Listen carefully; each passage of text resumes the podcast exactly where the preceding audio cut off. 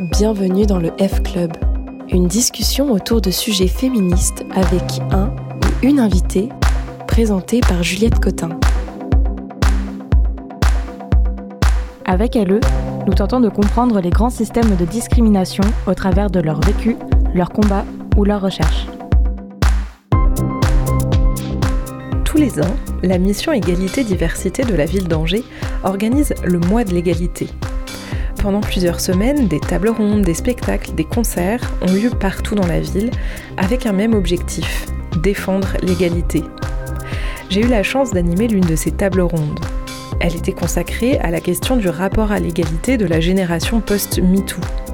Quel impact ce mouvement a-t-il eu sur cette génération de jeunes filles qui avaient entre 8 et 15 ans au moment où a éclaté l'affaire Weinstein en 2017 avec l'équipe du F Club, on vous propose d'écouter maintenant cet épisode passionnant enregistré en public. Et comme la discussion avec nos cinq invités a duré deux heures, alors on s'est dit que pour rendre le format plus agréable, on allait le diviser en deux. En voici la première partie. Bonne écoute Bonjour à toutes et tous. Je vois pas beaucoup de garçons dans la salle, mais il y en a quelques-uns. Un, deux, Ok, bon, on est, on est vraiment entre nous, très bien.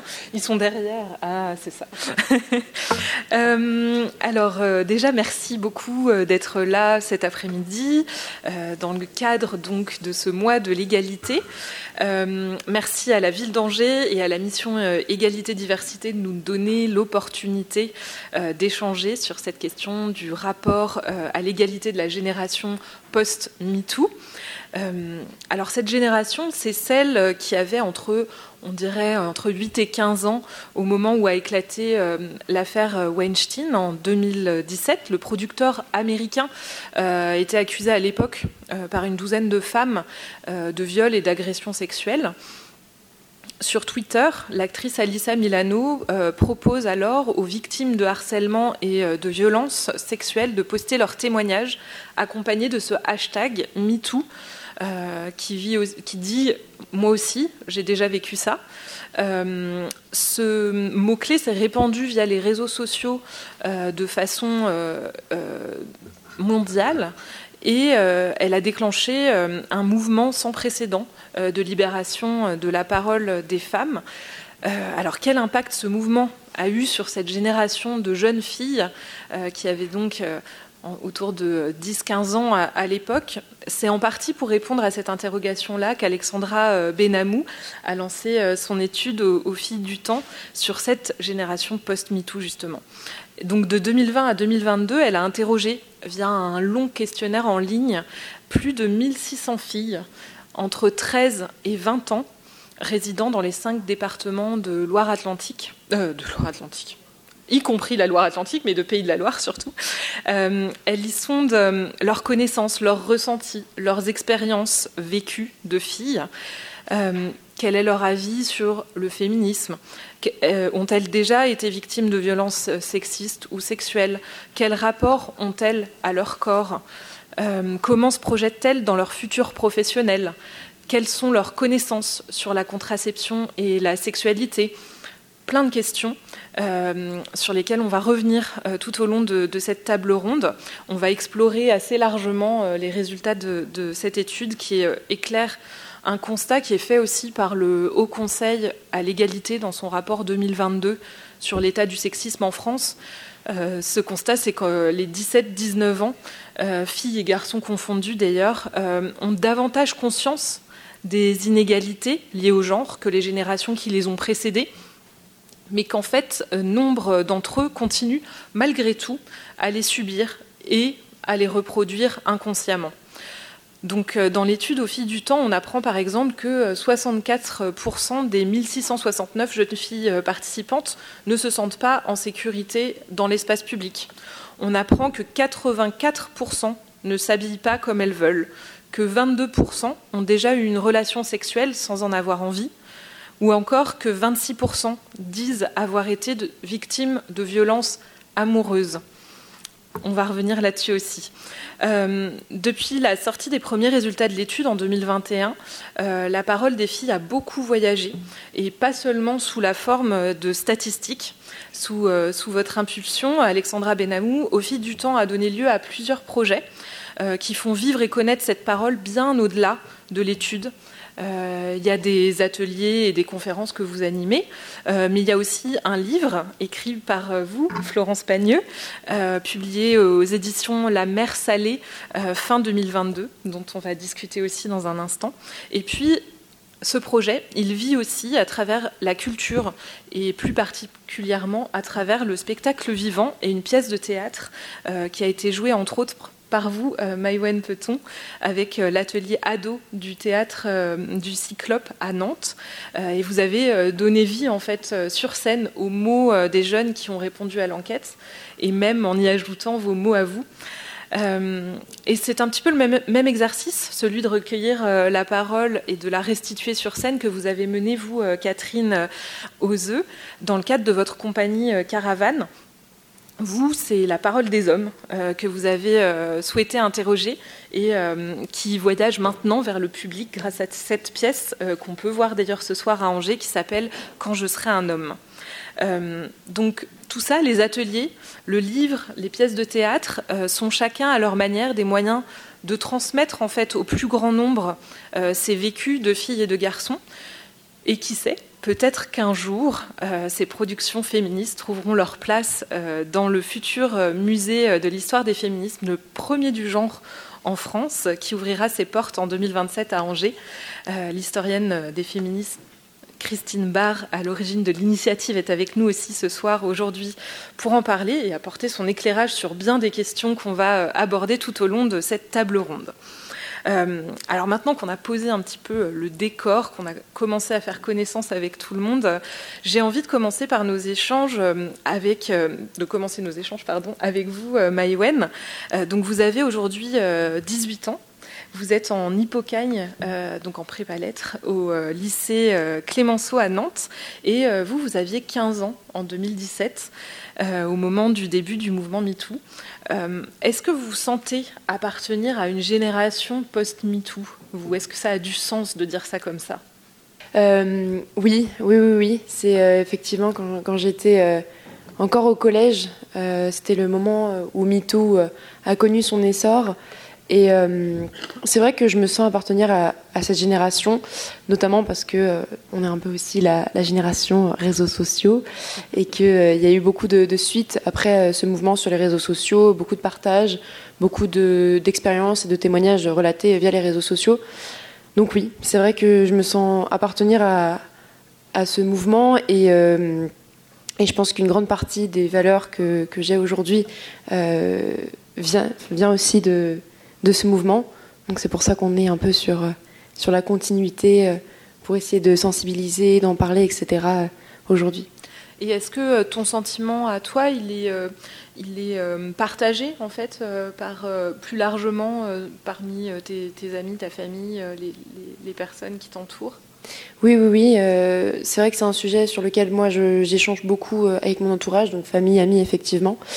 Et on a un retour globalement, enfin j'ai un retour en tout cas moi qui est très euh, euh, parlant parce que euh, on a tous des choses à dire au sujet du féminisme, peu importe qui on est, notre genre, etc.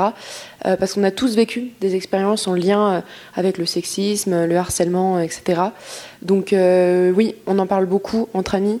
avec mes parents aussi qui sont des adultes, bon même si j'en suis une aussi maintenant, mais oui oui on en parle et c'est pour ça qu'il y a un sentiment euh, euh, qui s'impose un petit peu, qui est celui de, d'une transmission euh, de, la parole, continuer à ouvrir la parole et voilà, en parler le plus possible.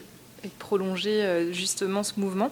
Alors Christine Barr, en tant qu'historienne, même si ça relève peut-être presque plus de la sociologie encore pour l'instant, ce mouvement MeToo, de quelle façon est-ce que vous voyez, vous, ce, mouvement-là? Il s'inscrit déjà dans l'histoire?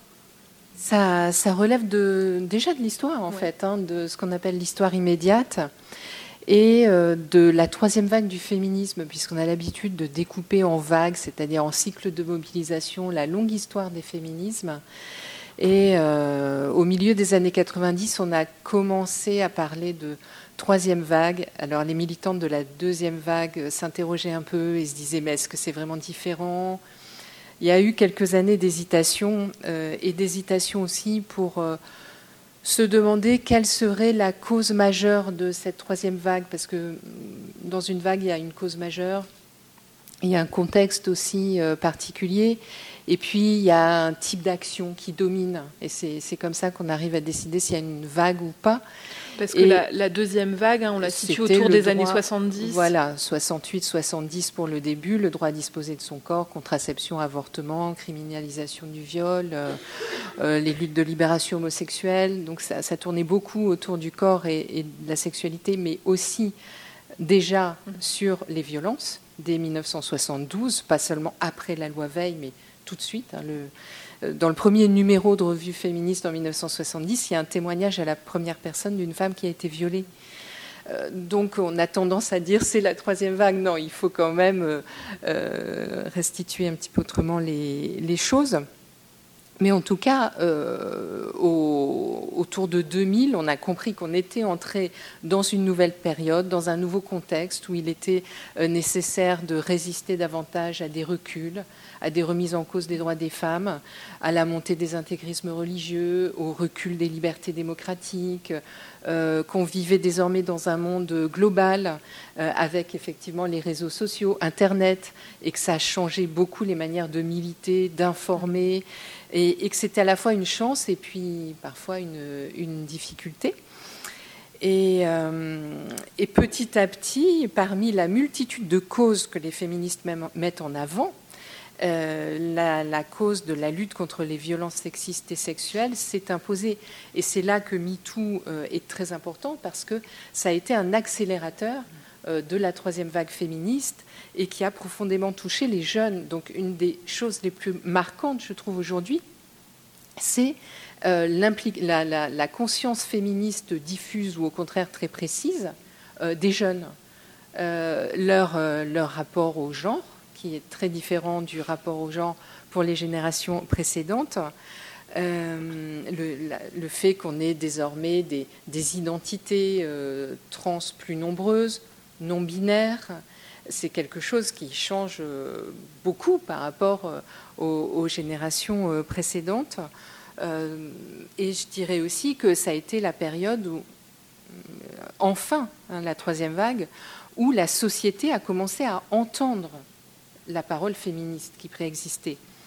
Et je pense notamment au rôle ben, des, chercheuses en sciences humaines et sociales, qui a été très important, notamment celles qui ont mené la première enquête nationale sur les violences euh, sexuelles, l'enquête ENVEF en 2000, euh, menée essentiellement par des, sociologues et, des démographes. C'était la première enquête, il aura fallu attendre 2000 quand même pour avoir un premier chiffrage, et encore aujourd'hui on sait qu'il sous-estime les violences, pour avoir un premier chiffrage et prouver par le chiffre ce que euh, des féministes disaient depuis longtemps. Et ensuite, avec MeToo, on a eu euh, ben, cette multitude de témoignages, euh, ce, ce raz-de-marée de témoignages et à un niveau mondial qui, a changé quelque chose dans les consciences. Mais je rappellerai quand même que ce n'était pas gagné. Souvenez-vous d'Elisabeth Baninter en 2000 dans Fausse Route, qui disait euh, n'importe quoi. Les, féministes sont en train de victimiser les femmes et font fausse route en euh, prenant la, cause des, violences sexuelles comme euh, une cause majeure et prioritaire.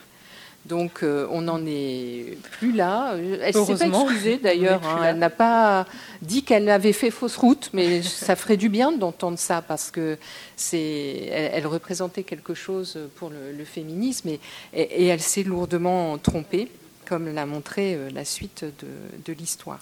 Et euh, du coup, pour vous, ça, ce, mouvement-là, il fait émerger cette génération post-MeToo? Euh, vous, parleriez de, comme ça d'une génération post-MeToo? Est-ce qu'il y a une, vraie, ou est-ce que c'est quand même malgré tout une continuité? Est-ce que parce que dans les autres générations, euh, le mouvement a contribué aussi à un mouvement d'éducation au féminisme en fait très très important et de prise de conscience, de prise de recul, de, euh, personnes qui avaient peut-être un terreau féministe avant, mais qui n'étaient pas forcément au courant de, voilà dans le détail de comment s'exerce la, domination. Alors, je pense qu'il y a une génération MeToo euh, et une génération féministe assez exceptionnelle, très, très nombreuse, très forte. Euh, donc ça, ça, ça oui. Euh, en même temps, il y a de la transmission. Vous avez prononcé le joli mot pour une historienne de transmission.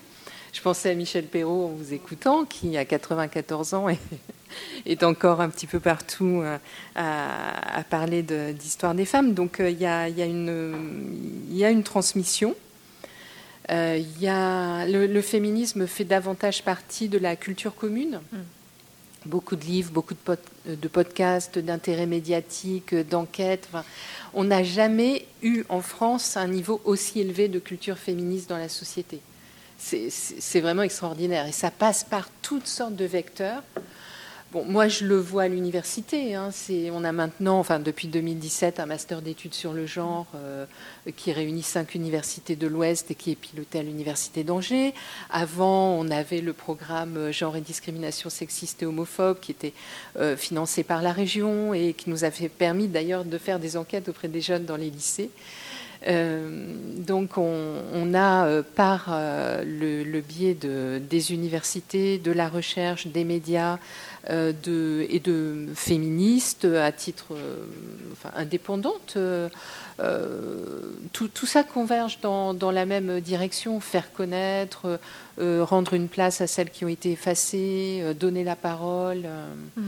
Et ça crée ce terreau générationnel finalement euh, oui, je pense que ça nourrit, euh, ça nourrit une génération qui, à 20 ans, est, peut-être beaucoup plus cultivée en féminisme que la génération des, mères et, des grands-mères, qui avaient leur propre culture féministe, qui passait aussi par d'autres vecteurs. C'était peut-être plus les romans ou je, ne sais pas. Mais là vraiment il y a aussi le cinéma il y a aussi les séries. C'est global c'est global oui alors, on va revenir un petit peu en arrière. Euh, je me tourne vers, euh, vous, Alexandra.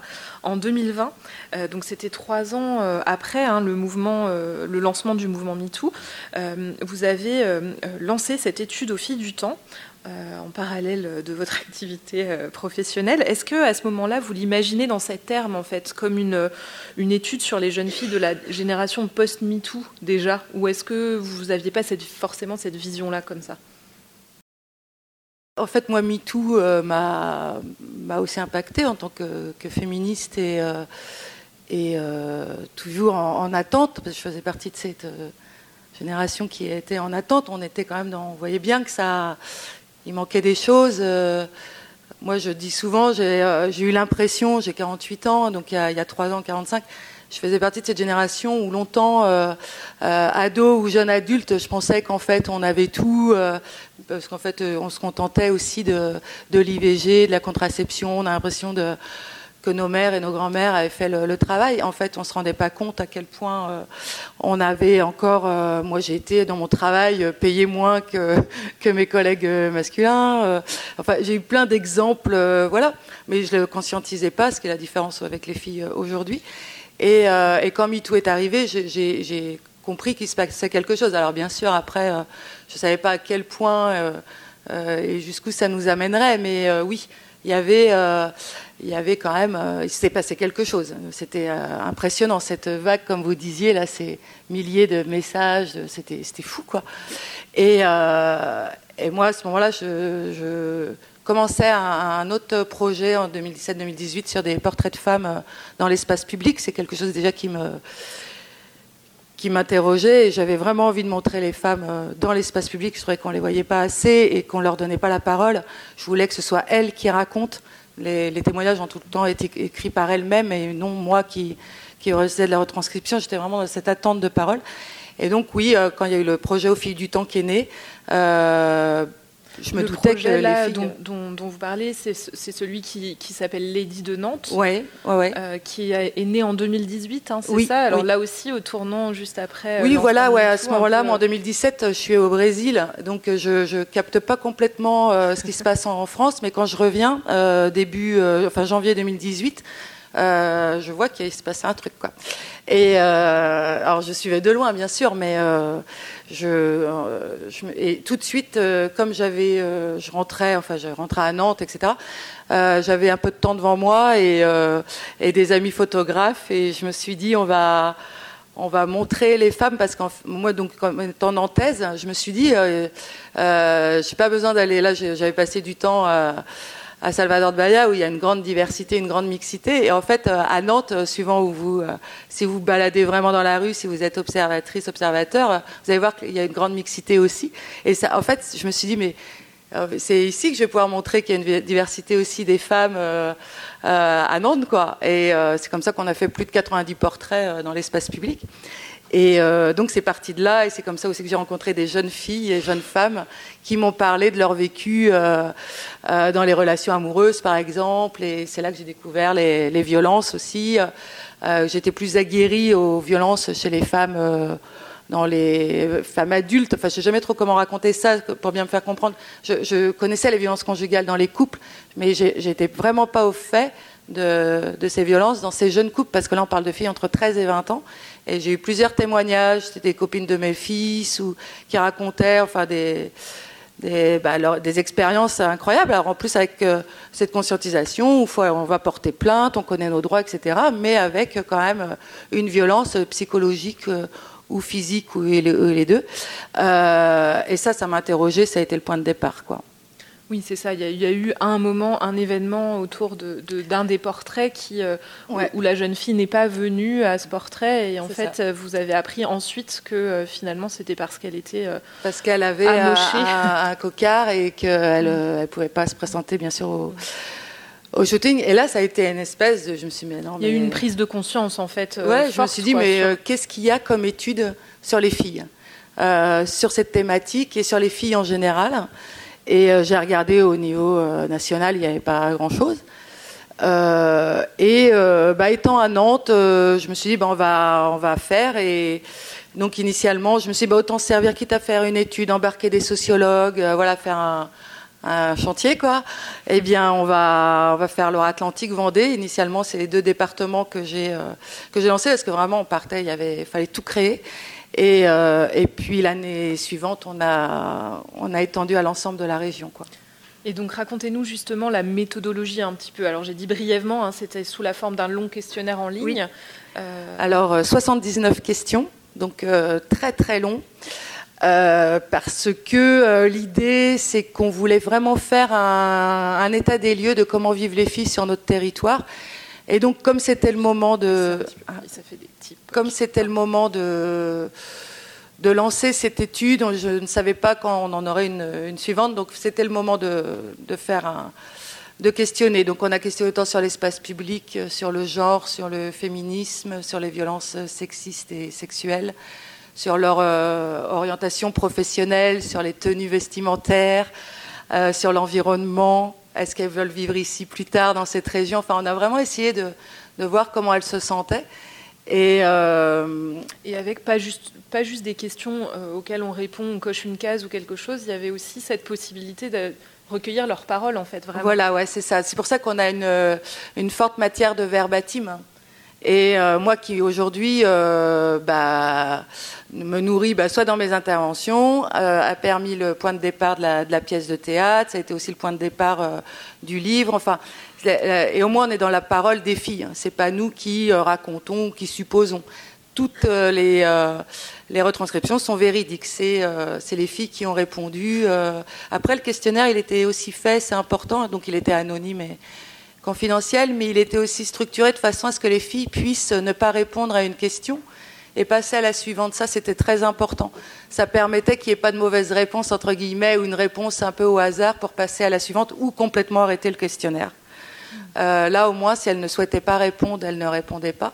Et ça permet surtout de, connaître euh, l'investissement des taux de réponse. C'est-à-dire que je suis... Euh, je peux vous dire que, par exemple, je sais pas, la question sur le féminisme, euh, sur les 1669, il y a 94% qui ont répondu, sur le genre aussi, etc. Ça permet de, voir aussi euh, les questions euh, où elles ne voulaient pas répondre. Par exemple, ça peut être sur les. Est-ce que tu penses que les, il y a des métiers pour les garçons ou pour les, filles? Alors là, ça ne les intéresse pas du tout. je crois que le taux de réponse était de 15%, quoi. c'est genre, mais c'est quoi cette question? C'est trop nul. chacun fait ce qu'il veut, quoi. C'est là, non, vraiment, c'est passionnant, quoi. Et euh, mais c'est surtout que ça montre, euh, genre sur le genre, euh, sur l'orientation sexuelle, etc. Elle répondait à fond. Parce que si elle voulait pas répondre, elle répondait pas, il n'y avait pas de souci. Donc ça montre aussi qu'elles sont très à l'aise avec ces, thématiques, comme disait précédemment Christine. Et, et ça, c'est vrai que ça change beaucoup par rapport aux générations précédentes. Je ne pense pas qu'il y ait beaucoup d'études qui parlent de non-binarité, par exemple. Nous, en 2020, on pose la question. Euh, comme euh, les différentes euh, orientations sexuelles. Bon, bah, ça, elles ont répondu sans aucun problème. Les gens qui me tombent dessus par rapport à ces questions, ce n'est pas les filles, hein. c'est plutôt des adultes qui sont choqués. Euh, justement, euh, donc là, il y, a, eu euh, cette méthodologie de questionnaire. ça a été envoyé via souvent finalement les lycées, mais aussi des, maisons de quartier, enfin des maisons pour, pour les jeunes, etc. il y a 347 communes répondent, où ont été, où, sont installées finalement les jeunes filles répondantes. ça a été, ça a donné lieu à une analyse en profondeur, hein, sociologique, avec à la fois des statistiques, mais aussi une, analyse qualitative. Hein. Euh, pourquoi est-ce qu'à un moment vous vous êtes dit euh, il faut aussi en faire un livre? Bah, un livre, une pièce de théâtre, en fait, comme il y a une exposition aussi qui tourne, comme il y a des conférences, c'est-à-dire que très rapidement, alors moi j'adore les enquêtes, hein. donc je peux euh, facilement aller chercher une enquête et la lire, mais voilà, c'est qu'après j'ai très vite compris que la portée serait limitée.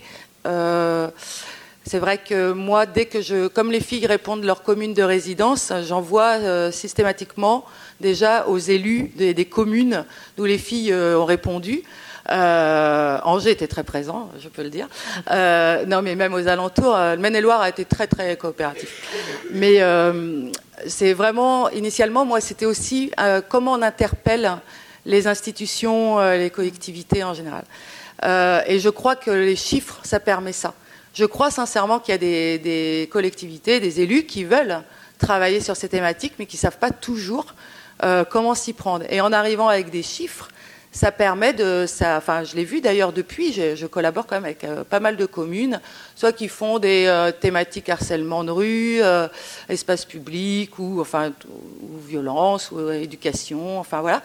Mais en tout cas, c'est un point de départ. Donc ça, euh, c'est déjà euh, un, point de départ objectif. ah oui, ouais, qui était très très important. Et puis parce qu'il faut absolument que les, institutions, les collectivités, bah, se, mobilisent sur ces questions. On ne peut pas faire sans, eux, c'est impossible. Et, euh, et ensuite, très vite, bah, je me suis dit, ça c'est bien, voilà, la synthèse, elle est bien pour, pour cette catégorie. Et puis les professionnels de la jeunesse qui, qui s'en servent aussi. Euh, donc les centres socioculturels, euh, des enseignants, etc. Et euh, voilà, et très très vite, je me suis dit, il faut trouver d'autres secteurs. Donc moi, par exemple, j'avais la pièce Les monologues du vagin en tête, que j'ai vue plusieurs fois ces 20 dernières années, avec des comédiennes différentes. Et je, me suis dit, sans prétention, au fil du temps, ça peut être les monologues du vagin de, 2020. C'est-à-dire qu'en fait, je pense que c'est vraiment un projet qui va évoluer avec le temps. D'ailleurs, la Lanquette, elle est dans une autre région, etc. Et... Et moi, je, crois beaucoup euh, au spectacle vivant pour euh, parler des, thèmes de, société. Je trouve que c'est très percutant. Et aujourd'hui, on passe dans beaucoup de centres socioculturels, dans des écoles et tout. Bah, on voit autant du grand public que des collégiens, des lycéens. Bah, en effet, ça, fonctionne. Et donc, je suis allée voir euh, donc, le théâtre du Cyclope que je connaissais déjà et qui font un travail extraordinaire. Et puis, euh, bah, pareil pour le livre, en fait, ça a été l'idée de, faire une tentacule supplémentaire. Et je vous dis, comme les expositions, comme euh, les temps de, conférences, de rencontres. Euh, c'est une enquête, il faut absolument lui donner des supports accessibles de diverses manières, sinon ça reste dans les tiroirs. Hein. Euh, donc justement, on va s'intéresser un petit peu au, livre maintenant. Euh, Florence Pagneux, donc vous êtes euh, journaliste. Est-ce que vous pouvez nous raconter un petit peu l'histoire de ce livre qui s'intitule donc Ce que nos filles ont à nous dire. il n'a pas le même nom que, l'enquête. que, comment vous avez commencé à, travailler là-dessus? Est-ce que je crois que tout part d'une rencontre avec l'éditrice oui, alors l'éditrice s'appelle Sandrine Roudot et euh, c'est une éditrice qui est installée à Nantes, à 30 mots plus exactement, donc une maison d'édition locale, qui est venue me trouver un jour en me disant euh, voilà, j'ai un matériau formidable qui m'a été euh, offert par Alexandra Benamou sur 800, à l'époque c'était sur 800 jeunes filles de Loire-Atlantique et de Vendée. Est-ce que tu ne voudrais pas en faire un livre en apportant ton expertise journalistique? Et je vous avoue qu'un sujet comme ça, j'ai eu du mal à dire non. Je crois que j'ai dit oui tout de suite parce que, euh, en étant moi-même mère d'une ado et puis en ayant beaucoup travaillé sur des sujets éducation dans mon travail journalistique, je me suis dit, bah voilà, une enquête comme ça, il ne faut pas la laisser passer, il faut travailler. Et, euh, donc on s'est rencontrés, je crois, à un café avec euh, Alexandra, les éditeurs, et on a discuté. Voilà. Elle m'a dit, bah, je te donne tout, tous les verbatims, tous les chiffres, et t'en fais ce que tu veux. Et donc, grâce à elle, grâce à son travail, euh, j'ai sorti un livre qui reprend vraiment les. Hum, chaque chapitre reprend un peu les grandes parties de l'enquête d'Alexandra, mais j'y ai ajouté des interviews d'experts, des rencontres avec des lycéennes, des étudiantes, euh, des associations, des sociologues, des chercheurs. J'ai fait mon travail journalistique pour apporter un peu de de contexte à tout ça. Et ce qui m'a énormément interpellée, c'est que finalement les résultats euh, qu'avait trouvé Alexandra corroboraient parfaitement les résultats au plan national et même international, et que tout ce que je lisais en plus sur ce sujet me confortait dans l'idée que cette parole des jeunes filles, elle était euh, essentiel à diffuser aujourd'hui et qui avait vraiment urgence à parler euh, et des violences conjugales et de harcèlement de rue euh, et de difficultés à s'orienter aussi. On, pense que tout ça c'est réglé parce que la parole s'est libérée, mais en fait il y a un énorme hiatus entre la conscience qu'on a des inégalités qui pèsent entre les filles et les garçons et la réalité que les filles traversent aujourd'hui. Et je me dis que ce livre ça participe aussi à ça, à montrer que les choses ne sont pas terminées, le combat est loin d'être euh, d'être fini. Et ici ce livre peut interpeller les parents, le grand public, les élus euh, sur la situation des jeunes filles en France aujourd'hui, bah, ce sera déjà un premier pas pour la suite. Et euh, justement, chaque euh, chapitre commence en fait avec des statistiques souvent de l'enquête, mais aussi des verbatims des jeunes filles qui ont répondu. à la lecture, on a vraiment cette impression qu'elles sont extrêmement lucides. et moi, je me suis demandé, enfin très consciente en fait de leur de leurs conditions de femme. Est-ce que je me suis demandé si vous aviez choisi uniquement les, bons mots ou est-ce qu'il y avait vraiment un, consensus en fait au, sein de l'enquête autour de ces questions-là. J'ai même eu du mal à choisir les verbatims parce qu'il y en avait beaucoup. C'était euh, une parole qui était extrêmement forte et extrêmement dense et extrêmement euh, similaire, je pense, à la parole sur euh, le harcèlement public dans la rue, la façon dont les jeunes filles développent des stratégies pour éviter le regard des hommes, pour baisser les yeux, mettre des écouteurs, enfin, le nombre de stratégies qu'elles ont évoquées dans leur verbatim pour montrer à quel point se, balader dans la rue tout simplement aujourd'hui quand on est une fille, c'est pas simple. rien que sur ce chapitre-là, j'ai eu beaucoup de mal à choisir les bons verbatims. Sur la question aussi de l'orientation, j'ai été euh, assez étonnée par le fait qu'elle soit beaucoup dans, l'autocensure encore aujourd'hui, après tout ce qu'on dit sur euh, l'orientation non genrée, tous les programmes qui sont mis en œuvre, euh, d'entendre dans On les parle d'orientation professionnelle. professionnelle. D'entendre des jeunes filles dire, bah, je pense que je suis pas capable, j'ai pas les capacités physiques, j'ai pas les capacités intellectuelles, j'y arriverai pas. Euh, les garçons auront toujours plus de place que nous. Je trouvais que c'était mmh. même difficile de choisir parmi tout ça, de trouver les plus, voilà, les plus représentatifs parce que toutes disaient peu ou prou la même chose. Donc mmh. j'ai plus eu du mal, à, du mal à choisir en fait. et, et, du coup, votre intention en, écrivant ce livre, c'était euh, qu'il serve à qui, en fait, à qui vous vous adressez à travers ce livre? Alors l'objectif de l'éditrice, c'était vraiment de faire un livre très grand public, qui soit accessible à tout le monde, donc avec des chapitres très aérés, avec beaucoup d'encadrés, euh, avec quelques chiffres, mais aussi beaucoup de témoignages. L'idée que c'était que ça serve euh, finalement comme un outil de transmission sur ce sujet-là, et c'est ce que je vois dans les séances de dédicaces que j'ai pu faire. C'est beaucoup de mères qui viennent acheter ce livre pour leurs filles, pour leurs euh, adolescentes, parfois des pères aussi quand même, faut le souligner. Mais euh, j'apprécie que ce soit un ouvrage un petit peu intergénérationnel. Je sais qu'il y a des grands-mères aussi qui l'achètent euh, pour leurs petites filles. Euh, et, l'idée, c'était ça. C'était que ce soit un livre qui circule et qui passe d'une génération à une autre. moi, j'ai des parents qui sont aujourd'hui assez âgés et je suis assez contente de me dire qu'ils ont découvert des choses sur ce que ma propre mère a vécu dans son enfance ou son adolescence, dont on n'avait jamais pu parler, mais qui ont pu être dites à l'occasion de ce livre. Donc je me dis que c'est un bel outil pour ouvrir la parole sur des sujets qui concernent en fait toutes les femmes à mmh. tous les âges de la vie. Oui, et puis euh, tous les chapitres, effectivement, euh, reprennent en fait tous les, tous les aspects de nos vies euh, de femmes. Maïwen, on reviendra tout à l'heure sur le projet théâtral qu'on a commencé à évoquer un petit peu, mais en fait, vous avez signé aussi la préface de ce livre, suite donc à ce projet théâtral, mais est-ce que c'était une évidence pour vous de, vous engager à, écrire ce texte-là? Ça avait du sens oui, alors ça avait, euh, ça avait du sens. Euh, quand j'en ai eu l'opportunité, en tout cas, moi, je, j'étais partante directement.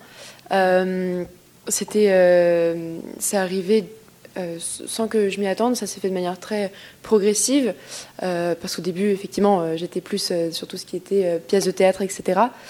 mais oui, c'est arrivé dans la continuité et directement, directement, c'était, c'était logique et et c'est parce que parce qu'il y a eu tout ce travail en amont euh, de la pièce et que Alexandra justement euh, a parlé de moi au, euh, à Sandrine Roudot, etc. Qu'il y a eu la possibilité aussi de, de m'intégrer dans la préface. Donc je suis très contente.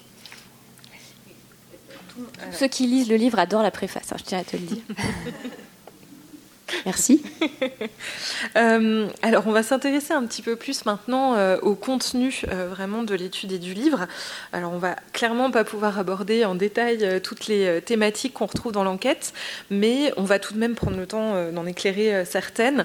Tout à l'heure, Alexandra, vous nous disiez que tout était bien parti de votre prise de conscience que les jeunes filles, dès l'adolescence, en fait, peuvent vivre des violences au sein du couple. Dans l'étude, on, voit que 26% se déclarent victimes de violences amoureuses. Donc là, je remets des guillemets parce que amoureuse, bon, voilà, c'est comme, ces fameux faits divers euh, euh, qui sont des, actes d'amour et euh, en réalité des féminicides.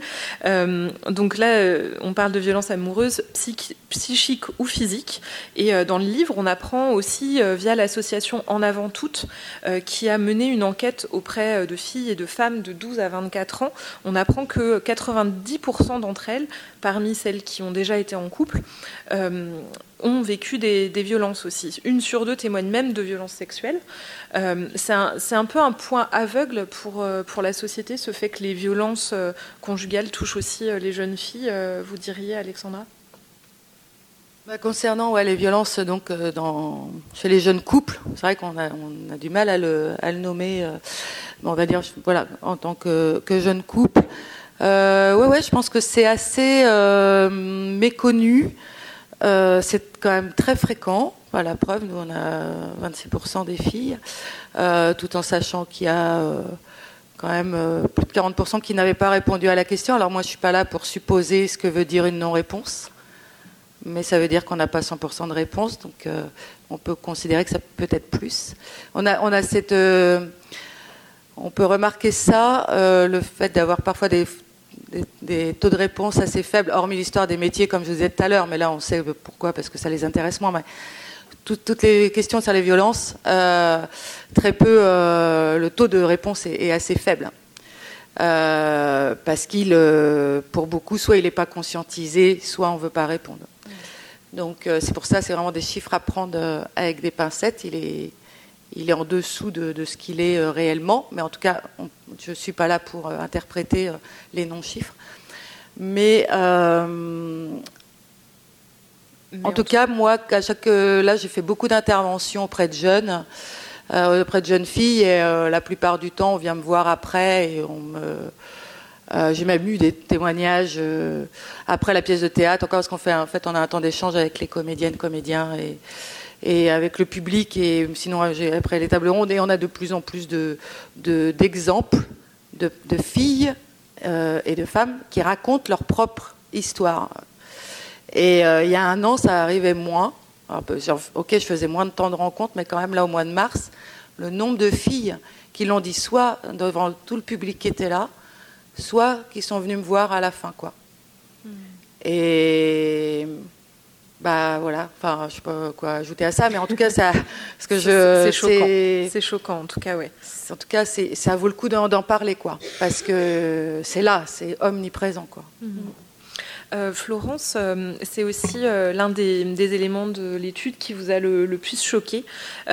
et pour aller plus loin que les témoignages anonyme finalement de l'enquête, vous avez rencontré une, autre témoin qui s'appelle Capucine, qui est toute une partie de, de, votre chapitre sur ce sujet.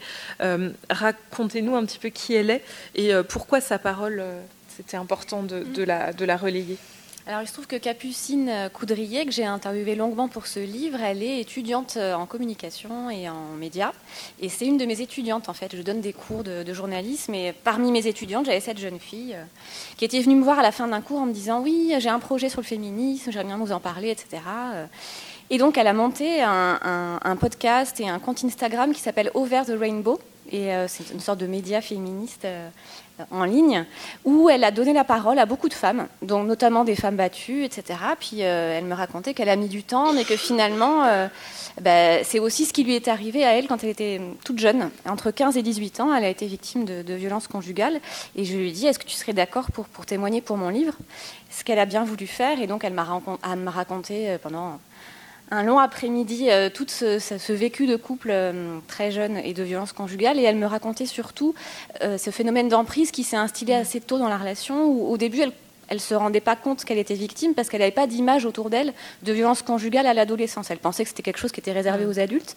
Et toutes les campagnes de prévention que vous connaissez sur euh, les violences, les femmes battues, on voit des femmes d'âge mûr ou des mères de famille, mais on voit peu euh, des adolescentes. Et elle m'expliquait que ce phénomène d'emprise, ça commençait par des choses qui étaient très anodines. Par exemple, euh, ben, son, petit ami qui lui dit bon, écoute, cette copine-là, tu ferais mieux de, moins la voir et puis rester plutôt avec moi. Ils étaient ensemble au lycée, donc il lui dit ah non, à la cantine, va pas avec tes copines, reste avec moi. Enfin, ce côté un petit peu euh, en prise. Ça passait aussi par tout ce qui était réseaux sociaux, téléphonie, où euh, euh, ces garçons-là demandent souvent le mot de passe, à accéder à avoir à disposition ces, mots de passe et ces, contenus, voilà, pour savoir un petit peu tout ce qu'elle fait tout le temps, même quand il n'est pas avec elle. Ouais. Et en fait, elle m'expliquait que ça, finalement, c'est assez fréquent dans certaines relations euh, entre jeunes. Ce côté, bah, tu me confies tes mots de passe, c'est normal, c'est la confiance.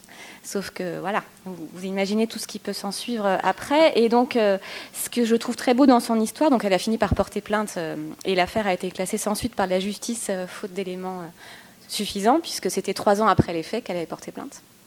Mais euh, elle a décidé de faire de son histoire un outil de, prévention et maintenant elle a elle aussi publié un livre qui paraît euh, ce printemps là, une sorte de guide pour les adolescentes dont elle elle parlera entre autres des violences conjugales.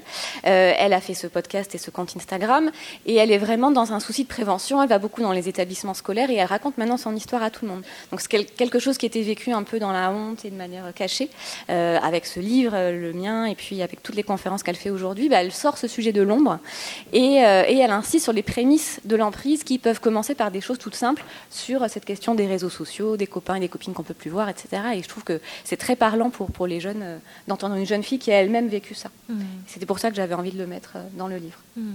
Et dans le livre, on apprend aussi euh, que 6 euh, filles sur 10 ont déjà eu un rapport sexuel sans en avoir envie. Euh, alors, euh, pour faire euh, bouger ça, bon, sans rentrer dans le détail plus que ça, mais pour, faire bouger ça, on se dit que finalement, il y, a quand même un outil qui s'appelle la loi et qui instaure une éducation à la sexualité. ce serait peut-être une, bonne piste de la faire appliquer, cette loi? Oui, c'est une loi de 2001, donc elle date un petit peu. Hein. elle est censée proposer dans les, dans les établissements scolaires de l'école au lycée trois séances d'éducation affective et sexuelle par an. Il se trouve que de nombreux rapports euh, ministériels ont montré que ce n'était pas du tout appliqué. Euh, et que quand ça l'était, ça l'était de manière très médicalisée. C'est-à-dire, on insistait beaucoup sur la prévention des grossesses non désirées, sur les maladies sexuellement transmissibles, mais à aucun moment on n'abordait suffisamment la question du consentement, des relations entre filles et garçons, des sentiments, euh, de l'expression des sentiments et tout ça. Et, du coup, moi, j'ai assisté pour le livre à un cours d'éducation sexuelle mené dans un lycée à Nantes par une enseignante, mais elle m'expliquait ce qu'elle ce faisait, c'était volontaire. C'était parce qu'elle s'était formée toute seule à ce sujet-là et qu'elle proposait ça à des lycéens qui, là encore, le faisaient sur la base du volontariat. Donc, c'était formidable cette, euh, cette, séance. Elle s'appuyait sur un jeu de société pour aider à libérer la parole. Et on voyait bien que les jeunes filles, euh, elles étaient cinq ce jour-là, euh, retiraient beaucoup de ces échanges avec une enseignante qui était vraiment formée et qui savait comment recueillir la parole sur ces sujets qui ne sont pas toujours faciles à aborder hein, en famille, on le sait bien. Et, je me disais quand même, c'est fou que ça ne repose que sur le volontariat des uns et des autres, alors que c'est quelque chose qui est légal. Alors je sais que le ministre de l'Éducation actuel a dit qu'il voulait renforcer ces séances et faire en sorte que la loi soit appliquée. Mais très concrètement, quand on interroge par exemple une association comme le Planning Familial, qui intervient régulièrement dans les collèges sur ce sujet, il nous explique que finalement les besoins sont tellement énormes qu'ils n'ont pas les moyens pour mettre en œuvre ces formations, que ce n'est pas prévu forcément dans l'emploi du temps des élèves et que concrètement, on est encore loin du compte. Euh, Alexandra, tu voulais euh, rajouter euh, Oui, oui, non, c'était juste pour appuyer le, propos de, Florence. C'est par exemple à cette question pour avoir 6 filles sur 10 qui dit qu'il y, a eu des relations sans avoir envie, c'est que 32% des filles ont répondu à cette question. Mmh. Ça vous laisse 68% de filles qui n'ont pas répondu. Ok, information intéressante en effet. Euh, du coup, euh, euh Maïwen, euh, est-ce que vous confirmez aussi que, vous, dans, votre scolarité, vous n'avez pas eu ces, trois séances, alors qu'ils sont censés hein, être trois cours obligatoires chaque année C'était le cas? Alors moi, j'ai absolument pas eu trois cours par an d'éducation sexuelle. Le souvenir que j'en ai objectivement, c'est que j'ai eu un cours d'éducation sexuelle en quatrième en SVT. Mais euh, voilà, c'est d'un point de vue très médical, c'est-à-dire qu'on explique en gros euh, ce qui se passe euh, physiquement. je précise qu'on a eu aucun, enfin en tout cas dans mes souvenirs, mais je pense pas que ce soit le cas, on n'a eu aucune, aucune prévention sur le consentement. Mm. On nous a jamais dit non, c'est non, par exemple, jamais. et même pour, pour ce qui serait par exemple de parler des règles, on a eu les filles et les garçons qui ont été séparés, ce qui fait que les gars n'ont pas eu de, sensibilisation à ce qu'étaient les règles, par exemple, tout simplement. Ouais.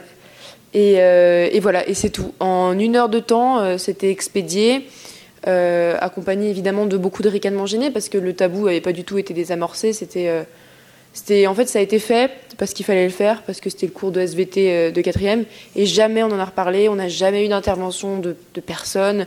Euh, voilà, en tout cas dans mon collège. Après, j'étais dans un lycée euh, différent, pareil, euh, rien. Et des campagnes de sensibilisation non plus. Parfois, on peut voir traîner une ou deux affiches sur les, vous savez, les tableaux qu'on trouve à côté de la vie scolaire avec plein de petites affiches et tout. Mais non, c'est tout. On n'a jamais, enfin moi, j'ai jamais eu en tout cas de, cours d'éducation sexuelle développés et surtout, surtout autour de la notion de consentement qui est fondamentale. Mmh. Et je sais que c'est aussi le cas de mes amis. Euh, toute la sensibilisation euh, qu'on a eue, ça a été via nos échanges, euh, via les réseaux sociaux, mais en tout cas, au sein de l'école, zéro, rien. Christine, vous souhaitez réagir? Oui, en, quelques mots, il y, a, vraiment une énorme résistance à cette éducation euh, sexuelle euh, dans, le cadre scolaire et depuis longtemps parce que les premières lois remontent aux années 70. En fait, il y a eu toute une série de lois. C'est un peu comme sur l'égalité au travail. Hein. Il y a je ne sais combien de lois euh, très mal très mal appliquées. Et donc, il faut vraiment réfléchir à ce qui fait résistance à cette partie de l'opinion des familles qui estiment que l'école n'a pas à se substituer à l'éducation qui doit, qui devrait se faire dans les familles. On se demande ce qui se passe d'ailleurs dans ces familles-là. Enfin, c'est le, droit au statu quo, je pense, euh, surtout.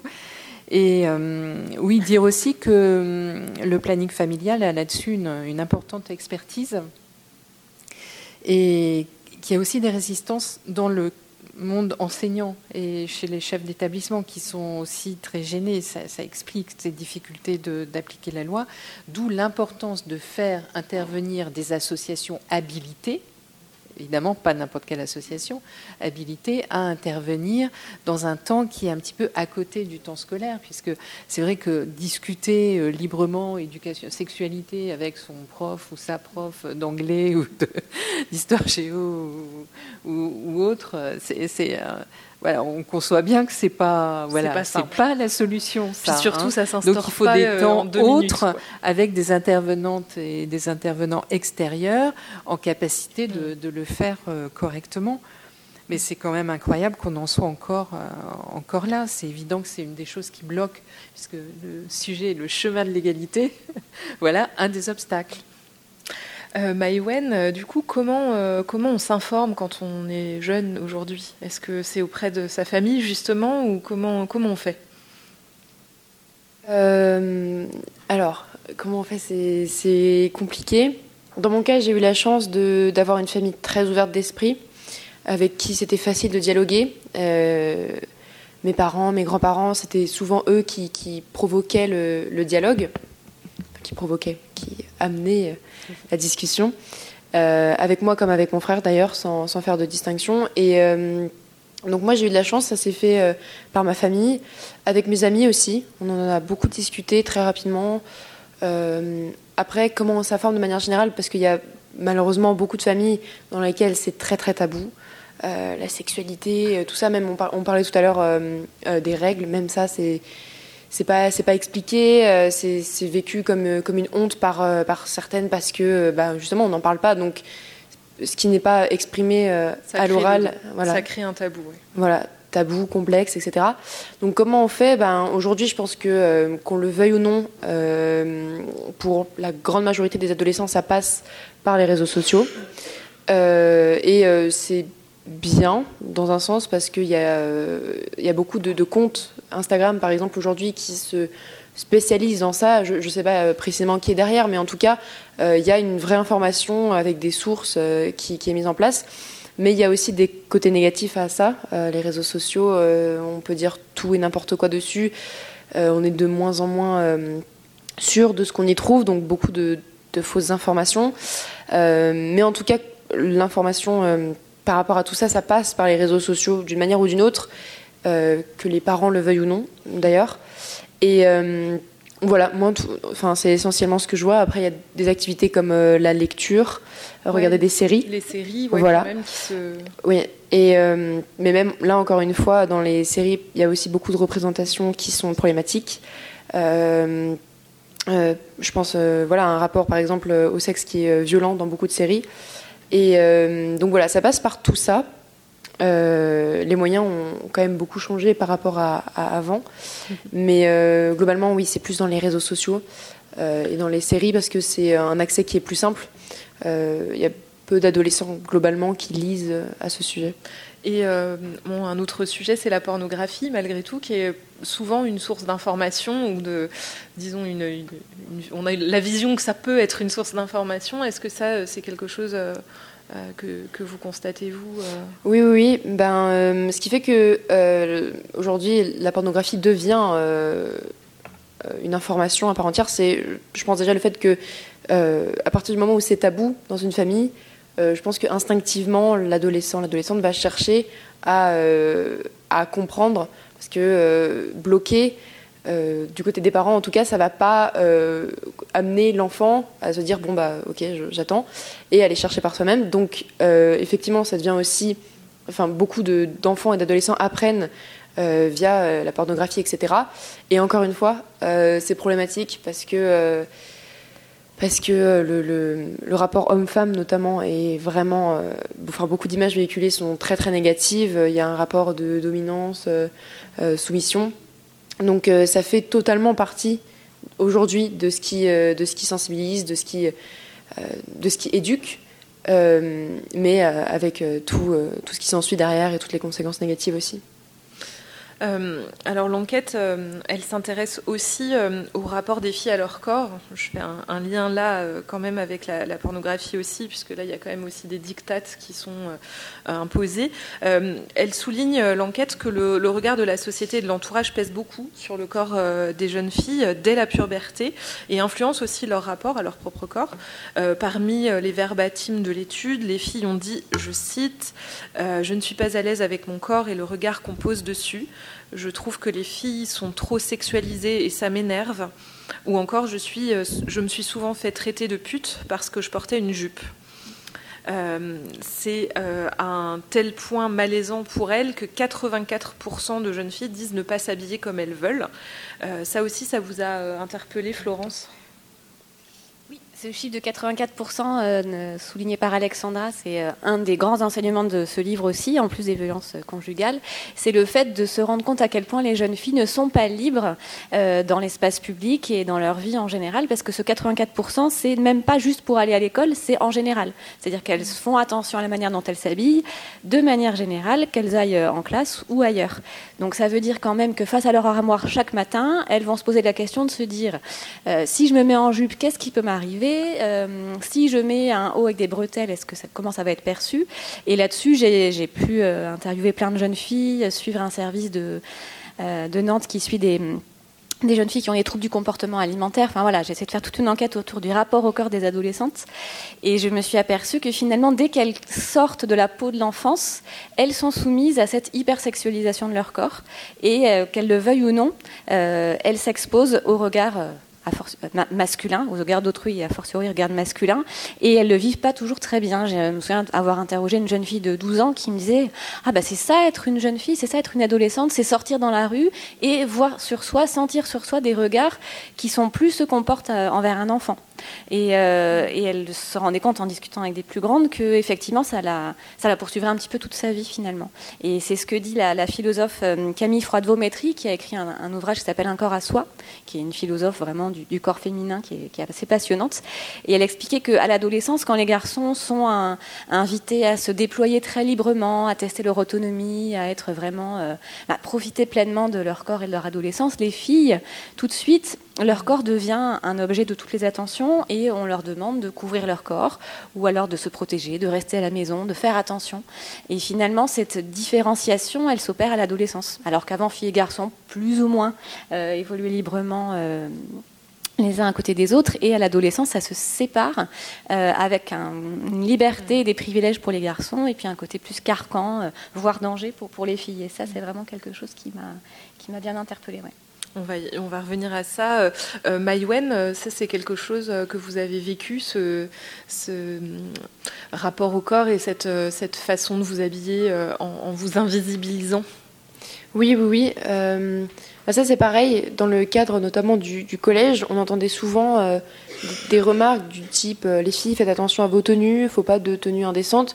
J'ai jamais entendu des enseignants dire ça à des garçons, par exemple. Donc de manière inconsciente, je pense que ça joue beaucoup. Et euh, effectivement, quand on est à l'adolescence, bon, c'est le moment où les corps changent, les mentalités évoluent et tout. Et du coup, euh, ça, joue euh, vraiment inconsciemment dans la manière dont on s'habille, etc. c'est, je pense que ça part. en fait, pour moi, ça prend racine très vite quand on est jeune, etc. parce que on voit, c'est tout simple, mais on voit dans la rue comment sont habillés les, les gens. Euh, et donc inconsciemment, on reproduit ça aussi, je pense, à l'adolescence.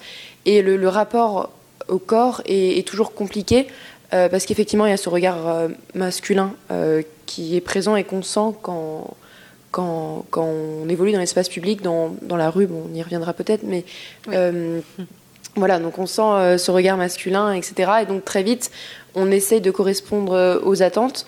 Euh, et donc, très vite, ça peut partir dans des, euh, des extrêmes. On a des, filles qui sont euh, hyper féminisées parce qu'elles correspondent aux clichés, et à côté, des filles qui ont qui n'ont pas pour autant moins confiance en elles, parce que dans tous les cas, je pense qu'il y a moins de confiance, mais des filles qui vont essayer de disparaître dans des vêtements. Moi, je pense que ça a été mon cas quand j'étais plus jeune, je mettais les pulls les plus gros possibles pour vraiment euh, être toute petite dans mes vêtements, pour pas qu'on me voit, pour pas faire de bruit, pour pas avoir de remarques et tout. Donc, euh, donc oui, ça joue beaucoup dès l'adolescence, mais euh, dès le plus jeune âge en fait, parce qu'on est conditionné pour ça et que c'est quand on devient adolescent, mais plus tard, je pense, qu'on conscientise vraiment le, rapport au corps qu'on a.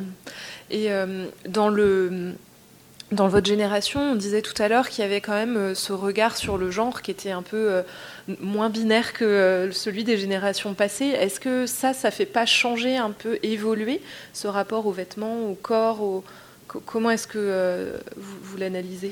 Ben, Oui, effectivement, le fait, l'évolution des mentalités par rapport au, genre, ça fait qu'il y a un peu, on casse un peu les, catégories garçons, filles. Beaucoup moins, c'est beaucoup moins binaire. donc avec ça, on casse aussi le côté un garçon, c'est le pantalon, une fille, c'est la robe. Et du coup, le, fait de, de moins séparer, catégoriser comme ça, fait qu'il y a une plus grande liberté. Euh, on sait on sait qu'on peut, on sait qu'on a le droit, c'est tout bête, mais un garçon peut se maquiller, euh, peut mettre des robes, une fille euh, peut s'habiller de manière masculine sans pour autant être un garçon manqué, expression qui est aussi très stéréotypée. Et donc voilà, donc l'évolution de toute cette réflexion autour du genre, de la liberté, fait que on, effectivement ça joue dans le fait que ça floute les frontières. Voilà, ça floute les frontières, tout à fait. Et vestimentairement parlant, c'est plus facile euh, d'affirmer son identité parce que les, codes, même s'ils existent encore, ils sont plus mouvants. Euh, et est-ce que ça reste une frange euh, fine finalement de, cette génération ou est-ce que ce serait quand même un, peu global? Moi, de ce que je vois, c'est quelque chose qui devient global. Après, après, je pense que de manière générale, il y a encore beaucoup de, de schémas classiques qui persistent. Je pense que globalement, euh, les filles continuent à, s'habiller euh, en filles et les garçons en garçons. mais oui, bah, je pense que c'est en, en, cours d'évolution, donc on assiste quand même à des changements. Maintenant, c'est loin, enfin en tout cas, c'est loin d'être d'être une majorité, je pense. Mm. Et on ne demande pas non plus à ce que tout le monde se mette à s'habiller je sais pas. mais, Chacun fait ce qu'il veut, ce serait, ce serait l'idéal. Oui. Euh, Christine Barr, vous vouliez euh, réagir oui, parce que c'est une question, le, genre vestimentaire qui me passionne depuis longtemps et, j'ai écrit une histoire politique du pantalon et puis ce que soulève la jupe en accordant justement beaucoup d'importance à la parole des, jeunes mm. parce que ce sont des sujets controversés et encore plus controversés quand il s'agit d'adolescentes et d'adolescents et c'est vrai au collège euh, plus qu'au plus qu'au lycée.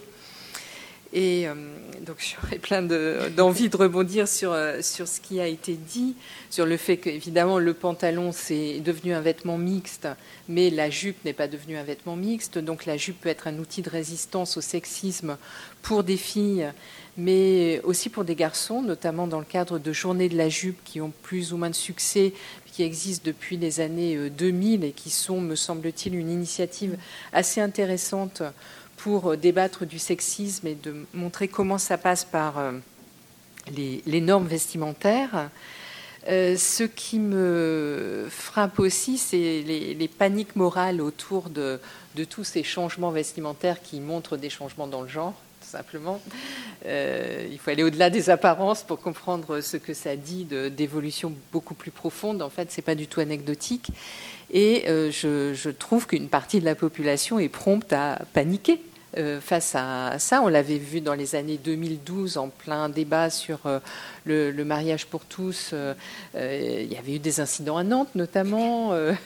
et je ne pense pas qu'on soit complètement sorti de, là, puisqu'il y a deux ans, je crois, il y avait eu à la, rentrée des crop tops. qui avait provoqué jusqu'à l'intervention de, de ministres sur la manière de s'habiller des filles en seconde et en première. Vraiment, c'est là que je trouve qu'il y, a panique morale et, et, ce que j'observe en ce moment, c'est la montée d'un désir d'uniforme euh, pour les jeunes, comme si l'uniforme allait être la solution. Allez, on cache tout ça, on met un uniforme on règle les choses. et la question est réglée. Mm. Euh, ben, non, non, euh, et puis en plus, c'est loin d'être le, désir des, jeunes en question. Donc il y aura de toute façon beaucoup de résistance à cette euh, proposition d'uniformisation. Mais ça montre à quel point on, est au bord du risque d'un gros retour en arrière parce que la liberté vestimentaire, notamment des jeunes, c'est un des acquis des années 68. Beaucoup de jeunes y sont attachés. Beaucoup de jeunes défendent le droit, notamment des jeunes filles, à ce qu'on les laisse tranquilles sur le vêtement, qu'elles puissent porter des jupes longues euh, si elles sont musulmanes et si c'est leur manière de s'habiller à un moment donné de leur vie. Les jeunes comprennent très bien ça. Euh, elles veulent s'habiller avec des jupes super courtes, très bien. elles méritent le respect et qu'on les laisse tranquilles. Ça, c'est le discours, me semble-t-il. J'imagine que l'enquête va dans le même sens. J'ai l'impression que c'est le discours il n'est pas si spontané que ça, mais de, beaucoup, de, beaucoup de jeunes. Et, face à eux et à elles, bah, il y a des adultes un peu en panique, et c'est très ancien hein, dans l'histoire.